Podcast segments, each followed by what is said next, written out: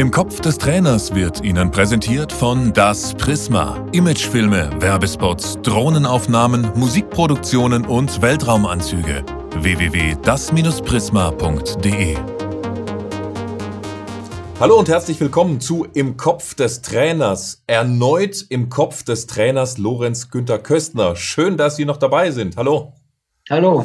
Wir haben am Ende der letzten Folge über den VfL Wolfsburg gesprochen und die äh, Mannschaftsführung, die Kommunikation, dass die so besonders wichtig ist. Da wollen wir jetzt ganz tief rein in die Materie. Was ist das Wichtigste für Sie als Trainer gewesen in Sachen Mannschaftsführung? Vertrauen aufzubauen, Spieler abzuholen, mitzunehmen, äh, bis immer zu einem gewissen Punkt. Weil jeder Trainer kann froh sein, wenn er so Führungsspieler auf dem Platz im Training, nicht nur im Spiel, sondern auch im Training hat. Und die muss sich trauen, die Spieler müssen sich auch trauen, Trainer, ähm, ich habe das aus meinen jungen Jahren als Spieler mitgenommen. Da hat ein Jupp Heynckes und Berti Fuchs gesagt zum Hennes Weißweiler, das wusste ich erst nicht, äh, haben sie mir später erzählt, hm, eine Woche später. Äh, weißt du, warum das so gespielt hast? Wir sind zum Hennes. Der Junge hat sich gemacht. Der Junge gibt Gas, auf den können wir uns verlassen. Und Hennes hat reingeworfen. Das verlangt man dann später als Trainer von seinen eigenen Spielern dann auch. Die Angst muss abgebaut werden und äh, vor allen Dingen ähm, keine Angst vor Fehlern. Die, die Spieler merken das auch sofort, ob der Trainer Angst hat, ob er Angst hat, in ein Spiel reinzugehen oder ob er mit Überzeugung dabei ist und, furcht, und furchtlos ist. Natürlich hat man Respekt, natürlich muss man Respekt haben. Und die, die älteren Spieler wollen vor allen Dingen ihre Anerkennung die wissen, mit den älteren Spielern hat man weniger Probleme als mit jungen Spielern, die die Karriere noch begonnen haben und die nach oben wollen. Äh, die sind auch wieder ehrgeizig natürlich, das ist die Voraussetzung, sind aber noch nicht ganz so gereift.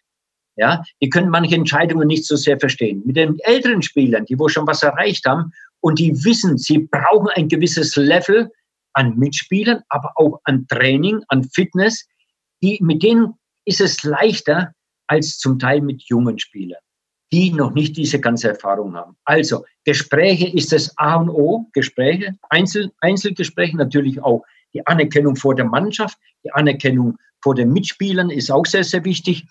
Und äh, die Mannschaft muss merken, da ist jemand, der versteht das Handwerk, der versteht es auch, der darf dann auch Fehler machen. Jeder Trainer macht Fehler, ist ja nach wie vor, alle. Äh, aber äh, er nimmt sich nicht ganz so wichtig und schiebt die Schuld, wenn mal was schief geht, nicht auf die Mannschaft, sondern fängt auch bei sich wieder auch mal an mit dieser Selbstkritik. Heißt ganz konkret, die Führungsspieler, wie hast du die ganz konkret von deinen Ideen überzeugt auf deine Seite bekommen? Indem dass ich ihnen die Stärke natürlich aufgezeigt habe und dass sie auch Fehler machen können und dass sie auch mal schwaches Spiel was in der Natur der Sache liegt, natürlich auch machen kann, ohne größere Kritik nach außen. Da muss er nach außen auch mal verteidigen gegen, gegen Anführungsstrichen ungerechtfertigte Kritik, was er immer, immer sagt, ist ungerechtfertigt. Ich habe doch nicht so schlecht gespielt. Man muss ihn ganz klar aufzeigen, aber auch, was du von ihnen verlangst. Weil du verlangst von ihnen eben diese Führungsqualitäten, du verlangst seine Möglichkeiten. Deshalb ist er ja so stark geworden. Die muss er wieder noch mehr einbringen.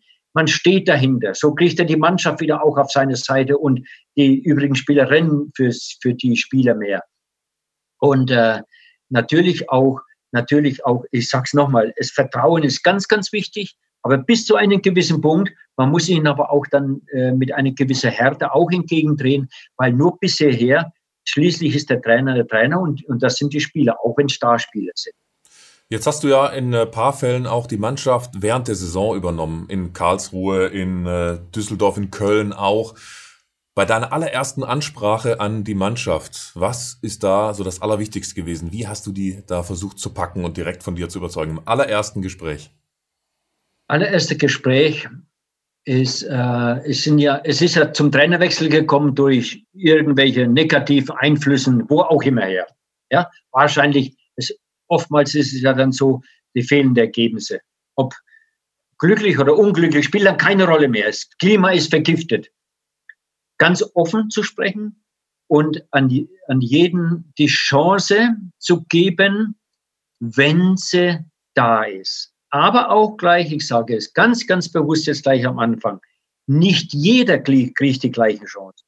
Das ist unnatürlich. Nicht jeder kriegt die gleichen Chancen an Einsatz, weil ein Trainer sucht dann so schnell wie möglich, da habe ich immer gesagt, eine gewisse Stammelf und jeder hat im Training die Möglichkeit, sich aufzudrängen. Aber es wird nicht ganz gerecht sein, weil nicht jeder kriegt die gleichen Chancen an Einsatzmöglichkeiten und an Spielmöglichkeiten. Und dann in den nächsten Tagen werden wir viele Gespräche führen, um Sie darauf einzuschwören, wo ich Sie als Trainer am besten sehe. Sie haben die Möglichkeiten auch zu sagen, ich, ich, kann, ich kann das mit dem am besten, ich spiele da, ich spiele da mit dem am besten, der deckt meinen Rücken besser ab als der andere. Alles zuhören, ein Bild davon machen, aber nicht nur mit Einzelnen, sondern da, da gehört dann irgendwo die gesamte Mannschaft dazu. Und ich glaube, das ist mir immer ganz gut gelungen. Jetzt hat dieses Problem ja jeder Kreisliga-Trainer, jeder Landesliga-Trainer, jeder Bundesliga-Trainer, dass es Spieler gibt, die halt einfach nicht in die Startelf kommen oder vielleicht es nicht mal auf die Bank schaffen. Diese Spieler, denen man sagen muss, Junge, du bist nicht gut genug. Wie kriegt man dieses Gespräch hin? Was sind da deine wichtigsten Tipps für dieses Gespräch? Äh, das, gut genug, das ist, das ist eine äh, sehr gute, interessante Frage. Das sagt man nicht gut genug, weil der Spieler, die sind ja nicht, die sind ja nicht dumm. Die Spieler merken ja das auch, dass der andere, der für ihn spielt, auch wenn es nur momentan ist, besser in Form ist. Er möchte nur gerecht behandelt werden. Er möchte offen behandelt werden. Wenn man ihm sagt, okay, du bist nicht gut genug auf der Position, dann kannst du ihn überhaupt nicht mehr gebrauchen. Äh, bring ihn dazu, arbeite noch mehr, arbeiten, arbeiten an deinen Schwächen, aber auch, du bist ja hierher gekommen, du hast ja eine gewisse Stärke. Also arbeite doch, wir arbeiten zusammen an deine, an deine Stärken, damit du wieder dahin kommst, wo du auch hinkommen willst. Natürlich macht man als Trainer dann auch äh, Kompromisse, um eine gewisse Zeit zu überbrücken, weil du weißt ganz genau, der, wo jetzt gut spielt und spielt vorher, der kann mal im nächsten Spiel schon verletzt sein, dann brauchst du ihn wieder. Dann brauchst du ihn wieder. Spürt aber auch der Spieler. Und deshalb äh, nicht zu früh den Stab über ihn brechen oder ihn sagen, er ist nicht gut genug, sondern arbeite, arbeite, arbeite. Wenn du die Chance hast, dann musst du nutzen. Also positive Konditionierung quasi. Ja, ja. ja. Jetzt ein anderes großes Problem in Fußballmannschaften von der Kreisliga bis zur Bundesliga ist Grüppchenbildung, die natürlich die Leistung extrem schmälern kann in der Mannschaft, wenn es zwei, drei verschiedene kleine Gruppen gibt, die äh, unterschiedliche Interessen haben. Wie bist du damit in deiner Trainerlaufbahn umgegangen? Welche wichtigsten Tipps kannst du allen Trainern, gerade auch in den unteren Ligen, geben? Wie kann man so eine Grüppchenbildung, wenn sie schon entstanden ist, aufbrechen? Zum Wohle der gesamten Mannschaft. Ja, das ist oftmals und noch dazu, Grüppchenbildung entsteht ja meistens, wenn der Erfolg nicht da ist. Da entsteht meistens so diese Grüppchenbildung. Da rotten sich die zusammen. Die spielen auch dann weniger. Und dann wird es sehr, sehr sehr, sehr problematisch, sehr, sehr problematisch. Ähm, dann äh, versucht man über andere an diese Gruppe ranzukommen. Dann der Co-Trainer ist da sehr wichtig oder mehrere Co-Trainer, der da mehr Einblick hat, der mehr da besser rankommt. So diese, als Einzelner ist man oftmals aufgeschmissen, da braucht man seine Crew dazu, da braucht man seine, seine Mitstreiter dazu, um da ranzugehen. Und dann ganz offen mit denen sprechen, was sie am meisten beschäftigt. Warum sind sie in Gruppen zusammen? Warum sind sie so? Das ist ja dann oftmals gegen die Mannschaft. Das ist wieder so, so ins, insgeheim gegen die Mannschaft gearbeitet. Wenn diese Grüppchen sind ja meistens dann negativ. Die positiven Gruppen, die haben ja gerne die positiven Gruppen um sich, diese, ist ja klar. Aber selbst die, die, die sagen dann irgendwann, ach, wisst ihr was, die spielen ja eh nicht so oft, kommt, die lassen wir. Vielleicht kommen sie irgendwann mal selbst drauf. Da, da muss der Trainer immer einschreiten, das ist klar. Und das führt auch nur über die Gespräche, nur über das Vertrauen, nur über das Zutrauen, im Training positive Verstärkung, ähm, ne, dass es so nicht weitergehen kann Interesse, im Interesse des Vereins, im Interesse der Mannschaft. Ein weiteres Problem, das jeder Trainer, jeder Mannschaft hat. Du hast auf einer Position zwei gleich starke Spieler. Wen lässt du spielen? Vielleicht zum, von Spiel zu Spiel mal ähm, den einen oder anderen wechseln, weil ähm, es kristallisiert sich oft heraus, gegen eine äh, kompakt spielende Mannschaft ist der eine, der wo ähm, mehr mit dem Kopf spielt, vielleicht besser, als der, der wo mit dem Kopf durch die Wand will. Obwohl das ja die gleichen so ungefähr gleich stark sind. Aber trotzdem sind sie immer unterschiedlich.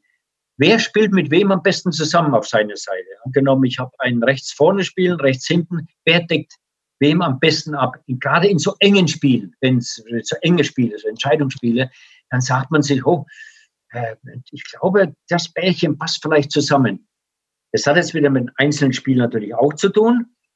Aber auch da muss man auf den Spieler zugehen oder sollte auf den Spieler zugehen und äh, Spieler sagen, also auf der ist heute mehr gefragt. Ich glaube das Gefühl, ich habe das Gefühl, äh, dass er heute, dein Konkurrent heute, vielleicht für uns besser zum Einsatz kommt als du. Und, aber wir als zum Nachlegen brauchen wir dir, mach dich bereit, seh dir das Spiel an, denke dich in das Spiel hinein, verfolge das Spiel aufmerksam. Vielleicht kannst du heute der entscheidende Mann sein, wenn du eingewechselt wirst und führst dann die Entscheidung bei. Dann nimmt man etwas, dann nimmt man etwas den Dampf raus, zumindest für das eine Spiel, und dann geht's am Montag oder Dienstag, je nach Trainingsbeginn, geht's wieder los und jeder sucht wieder seine Chance. Bei dieser Thematik kommt jetzt die härteste Frage an dich überhaupt, Lorenz. Hand aufs Herz. Du hast zwei gleich gute Spieler auf einer Position. Hast du in deiner Laufbahn schon mal denjenigen spielen lassen, den du sympathischer fandest, obwohl der andere vielleicht sogar noch ganz kleines bisschen besser gewesen wäre? Das ist Hand aufs Herz. Es mag, es mag so, es mag so gewesen sein, ja. Muss man ganz ehrlich sein. Das ist aber das Menschliche. Das ist aber das Menschliche. Und dann hofft man natürlich, wenn man es macht, wenn man es macht, dass es gut geht, dass es kein Nachteil ist. Weil ich habe es aber auch schon gemacht, ohne Namen, bin dann sofort hin, in der Halbzeit oder nach dem Spiel. Jungs, sorry, tut mir leid, ich habe mich heute getäuscht. Äh, ich ähm, hätte, hätte äh, lieber äh, den anderen spielen lassen müssen. So ehrlich war ich auch schon, das habe ich schon, ich schon ein paar Mal gemacht auch. Äh, aber so ganz krass, wie du es jetzt ausgedrückt hast, war es da nicht. So Hand aufs Herz. Äh, das, obwohl das andere ein bisschen, es hat auch immer wieder von der Form zu tun, wie unter der Woche trainiert worden ist und wie er drauf ist. Weil meistens ist der eine besser drauf als der andere, obwohl sie fast die gleichen Fähigkeiten haben, weil äh, und der andere Spieler merkt aber, oh, der Trainer steht jetzt momentan auf dem. Der steht, der steht auf dem. Und schon lässt es beim, bei dem anderen Spieler fünf, zehn Prozent nach. Und dann fällt einem die Entscheidung manchmal leichter, den anderen spielen zu lassen. Weil das ist ja ganz menschlich, dass man manche Menschen ein bisschen mehr mag als andere. Und das äh, funktioniert oder das passiert dann auch in der Fußballmannschaft. Also ist ja eigentlich ganz ja. normal, dass wahrscheinlich jeder Trainer schon vielleicht mal einen aufgestellt ja. hat, der ja. vielleicht zwei Prozent weniger Leistungsfähigkeit hatte, aber mit dem man sich einfach besser verstanden hat, den man einfach sympathischer fand. Ja, ja, ja. Also wenn das, das sogar ist, dir auch passiert so. ist, ja. Ja, ja dann brauchst du der Amateurtrainer ja keine Sorgen machen, wenn, wenn sogar du das auch schon gemacht hast. und mit den anderen, und mit den anderen äh, äh, Spielern ist es ja dann so, die anderen Spieler denken ja, ah, mit dem einen anderen Spieler spricht er immer mehr. Das ist auch wieder menschlich. Der, weil der eine Spieler, der kommt dann gleich viel, viel offener, viel, viel offener, viel, viel offener. Der Patrick Helmes, den habe ich einen Rat gegeben, als er in Wolfsburg war, hatte Kreuzbandriss damals und der Felix ist zurückgekommen. Er ist er verpflichtet worden vom Dieter Hönes damals in, in der neuen Saison, also erst zwei Jahre später. Und er sagte, ah, mit, Trainer, mit dem Felix kann ich nicht sprechen. Ich kann mit dem Felix, der, der, der ist sofort, ich kann nicht mit ihm sprechen.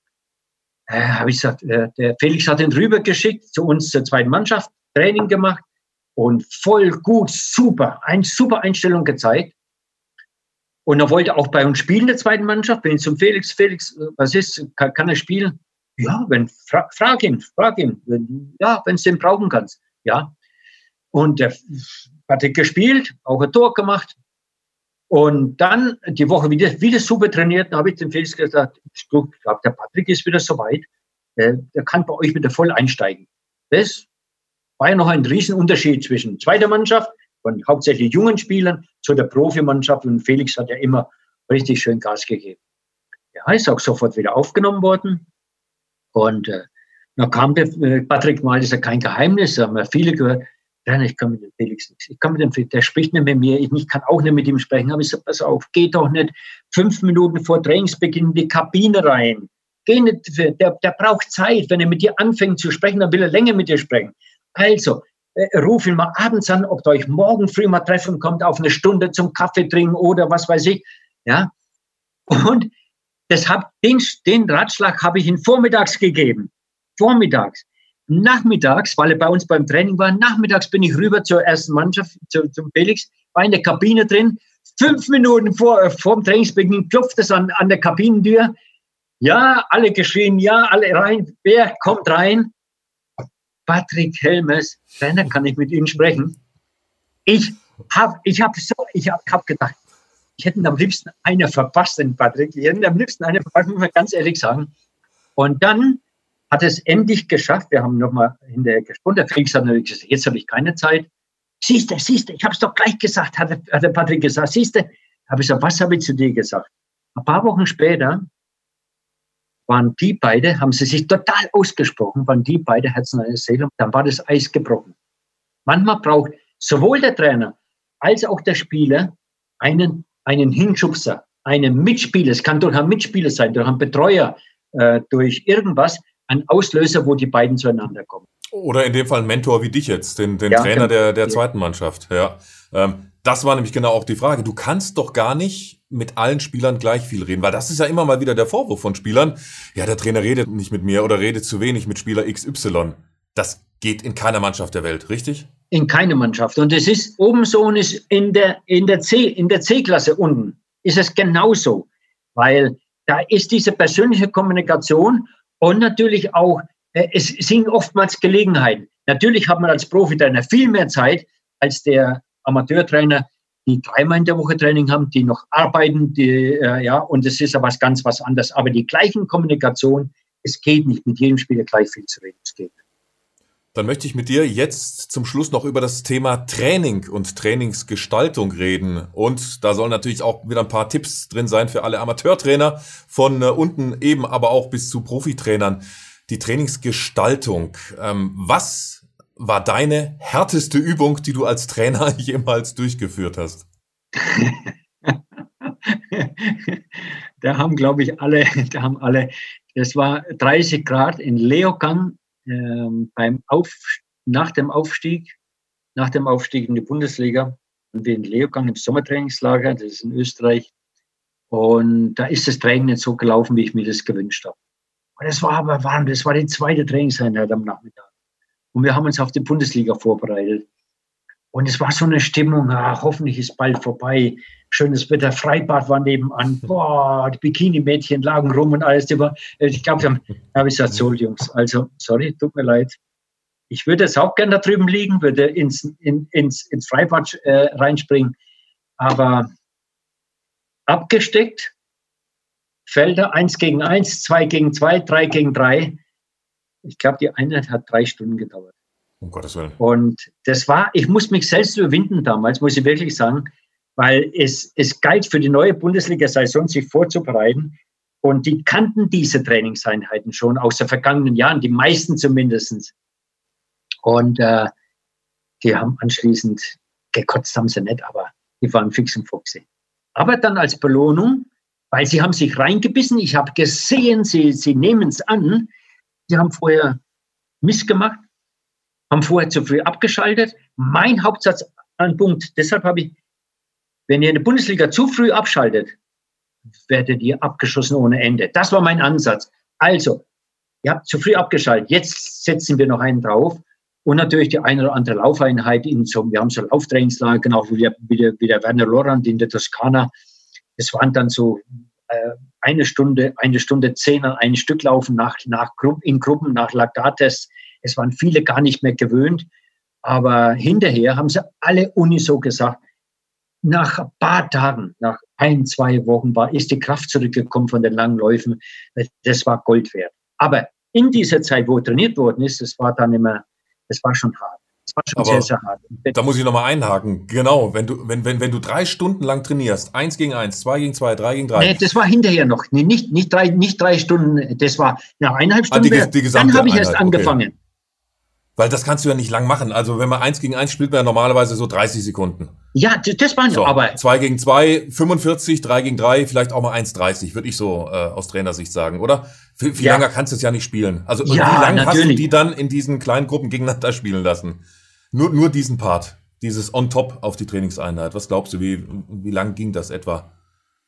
Diese, diese hinten, hinten drauf, das war, das war nochmal, ja, wir hatten schon Pause gemacht, weil es so heiß war, aber wir haben immer die, die Gegenspieler gewechselt, die Gruppen untereinander gewechselt und es ging nochmal eine Stunde hinten drauf.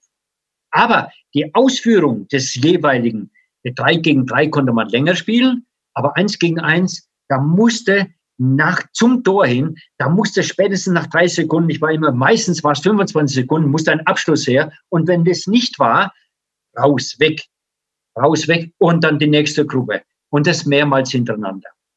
Und das mehrmals hintereinander. Und es, es gilt für die erste, für die zweite bis hinunter. Als Trainer muss man sich immer so anpassen an die Fähigkeiten der Spieler und an die Fähigkeit der Mannschaft insgesamt, weil das kriegen die Spieler auch schnell mit. Äh, wenn ein Trainer kommt und hat sich wieder was ausgedacht, weil er vorher in einem Buch nachgeschaut hat, in den unteren Ligen. Das soll keine Unterstellung sein. Äh, aber die haben sich was ausgedacht. Es muss ja Abwechslung rein. Die haben was gelesen. Abwechslungsreiches Training. Sind viele Trainer gelobt worden. Da lässt sich immer was einfallen. Die Übung klappt jetzt heute nicht. Als Trainer hergehen, ist Übung. Nee, das passt heute nicht. Abbrechen, eine andere Übung. Eine andere Übung machen, weil das Training soll, aus dem Training sollen wir positiv raus. Das ist immer ein, ein, ein, gute, ein gutes Zeichen, wenn wir positiv aus dem Training rausgehen. Heißt, ähm, wo wir genau bei der Trainingsgestaltung sind, was würdest du sagen, was kann der Kreisliga-Trainer in Sachen Trainingsgestaltung noch lernen, am allermeisten von einem Bundesliga-Trainer wie dir?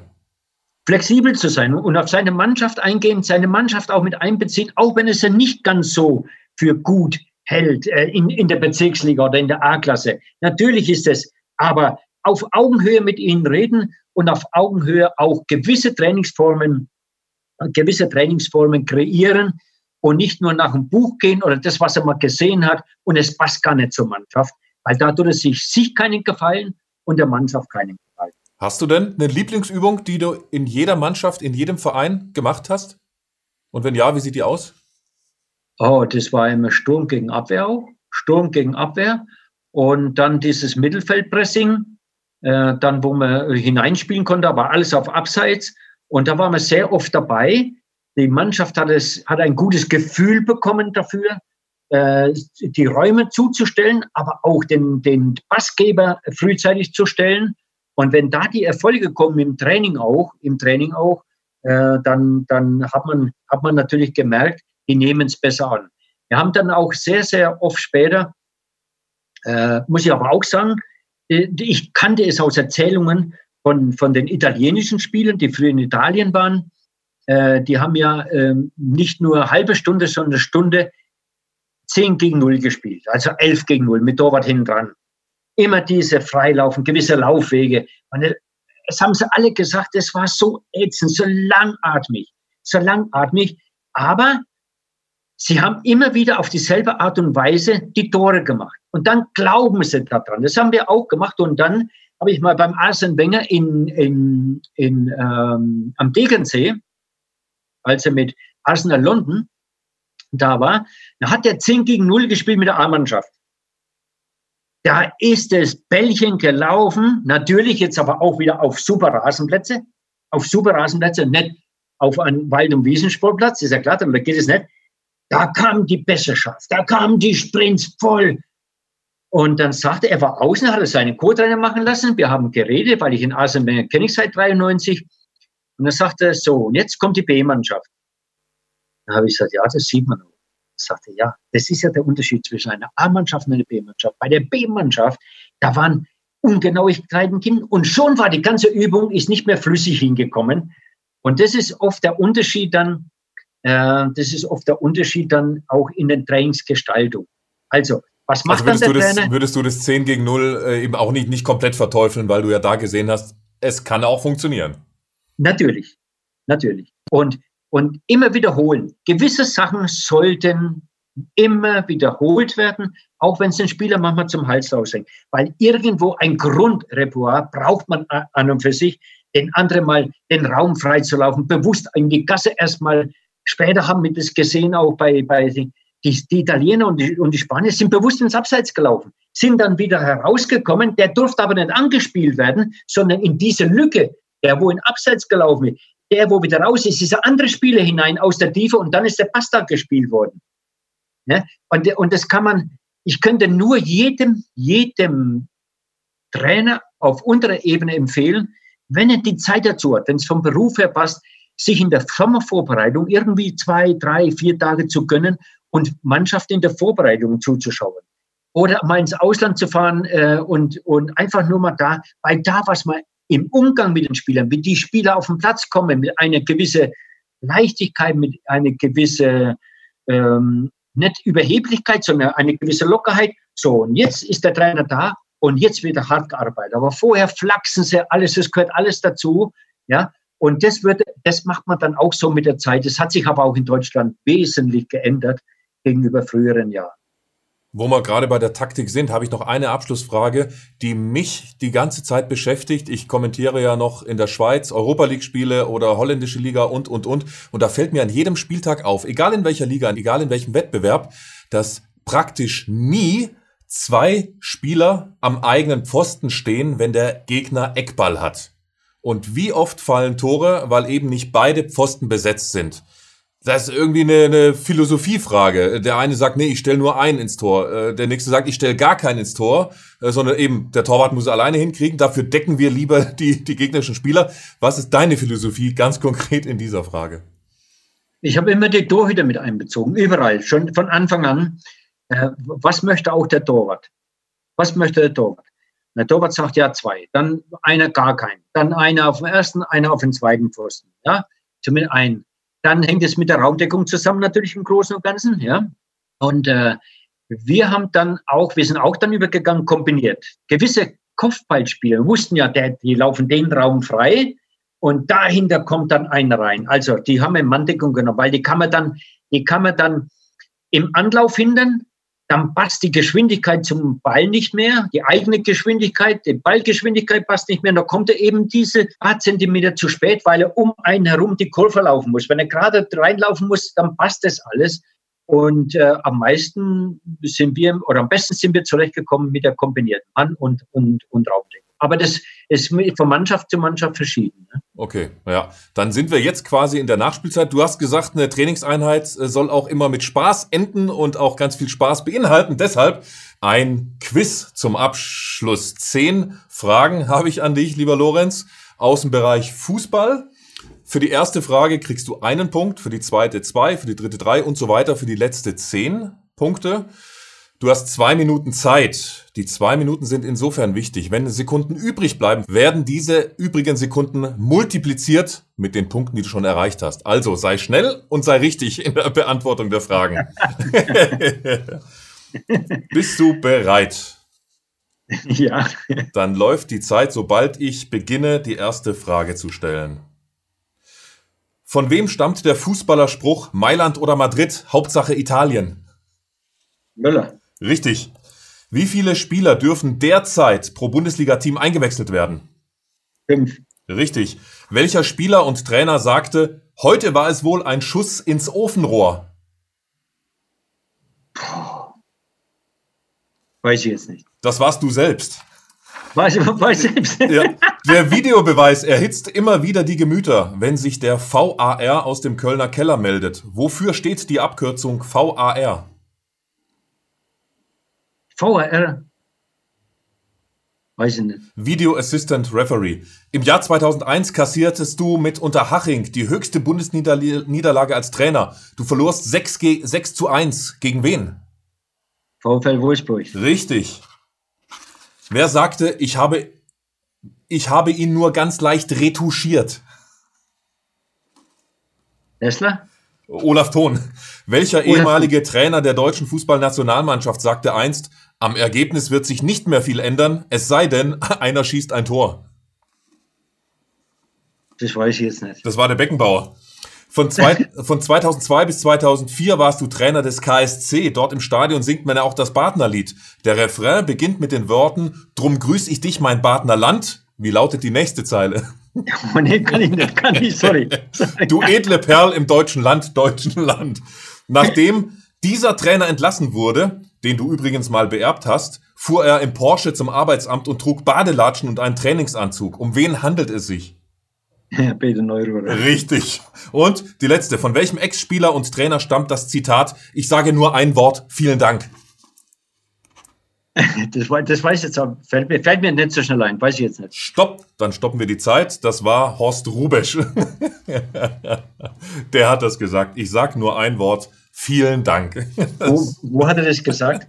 Oh, das weiß ich nicht mehr. Wann? Mal nach dem Spiel, mal nach dem Spiel natürlich aus der, ja, aus der Emotion heraus, wenn du eh, das ist ja eh schwer, direkt nach dem Spiel, 30 Sekunden nach dem Spiel als Spieler direkt dann Interviews geben zu müssen in der, in der Flashzone dann am, am Spielfeld dran. Das ist, glaube ich, eh die größte Herausforderung für Trainer oder für Spieler auch, ne? Also, Andreas Möller war richtig, ein Punkt. Die Auswechslungen waren richtig, sind zwei. Dann haben wir drei. Dein eigenes Zitat hast du nicht gewusst, den Wiederassistent drin. Dann Wolfsburg war richtig für fünf Punkte. Dann sind wir bei acht. Dann hast du noch gewusst, den Peter Neururer in Badelatschen und im Trainingsanzug zum Arbeitsamt und im Porsche. Neun Punkte. War in Saarbrücken, glaube ich, ne? Sind 17, genau. Das war direkt nach der Entlassung äh, äh in Saarbrücken. Ja, genau. Saarbrücken, Danach ist er zum ja, Arbeitsamt ja, gefahren. Ja, ja. Ja. So, das sind 17 Punkte. Wir haben fünf Sekunden noch übrig gehabt. 17 mal 5 sind mal ganz schnell im Kopf ausgerechnet 85. Super. 85 Punkte für Lorenz Günther Köstner. Klasse. Ganz, ganz lieben Dank bis hierhin. Es hat mir eine sehr große Freude bereitet, dir in den Kopf des Trainers zu schauen. Danke fürs Mitmachen und bis bald. Alles Gute, Lorenz Günther Köstner. Ja, bis bald. Viel Erfolg, ja.